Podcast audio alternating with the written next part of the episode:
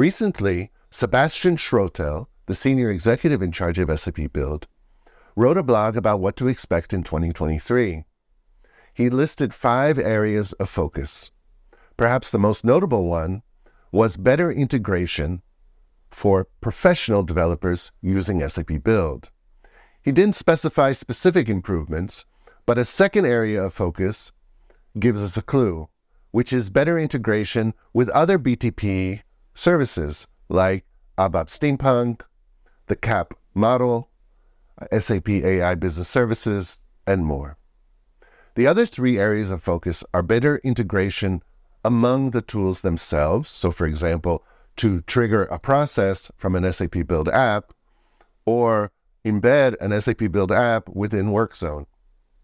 Then there's better integration with the other SAP business applications like S4HANA, SuccessFactors, and Ariba, just as there is now integration with C4C.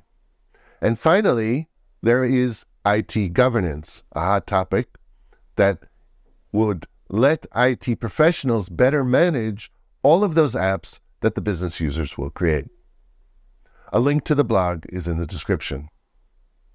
Let me take this moment to talk about two new tutorials that will let you really become proficient in SAP Build. The first one is how to trigger a process from SAP Build apps. This is very similar to what we did at TechEd, but now you will have a cookbook and all the instructions to do it yourself. And the second new tutorial is one that I'm very proud of, which will really get you proficient and advanced in SAP Build apps. It includes things like how to create Visual Cloud Function entities and functions, how to call them from the app, how to create your own custom events, how to connect to backends through destinations, how to style UI and create your own uh, UI styles, and creating your own components from other components within the marketplace. I'll leave a link to both tutorials in the description. If you're a user of the SAP Business Application Studio, you'll be pleased to know that release 2301 is now available with plenty of new features. Here are just a couple of them. In the storyboard, which gives you a graphical overview of the components of your application, you can now see the external data models. They're presented in their own new column with relations to data model and service entities also being shown. For the low code application platform, there's a new visual editor for application logic. It's built on top of the SAP Cloud Application Programming Model event handler mechanism, and you can use it to design your application logic in a more visual way with JavaScript being generated from it for you. There are plenty more features in this 2301 release, so head over to Birgit Selbach's blog post to find out all the details. Hola, SAP developers.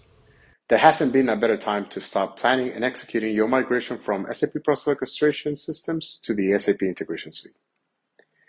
Recently, the migration assessment capability was added to the SAP Integration Suite, as well as the migration tooling feature part of SAP Cloud Integration. Now, the SAP integration product team have shared in SAP community more details that can guide us through the migration process. For example, how you can automatically assess your current integrations in SAP Process Orchestration. Once assessed, the migration tooling enables you to semi-automate the migration of integrated configuration objects to SAP Integration Suite. And finally, how we can test our migrated integrations by leveraging two solutions from SAP partners. I'm including the links in the description below. The first SAP BTP InnoBytes of 2023 is out. These InnoBytes are super helpful to keep up with what's going on with SAP Business Technology Platform, with a quick video and accompanying blog post with lots of details and links every month. This month it covers innovations in the data and analytics, integration and application development areas.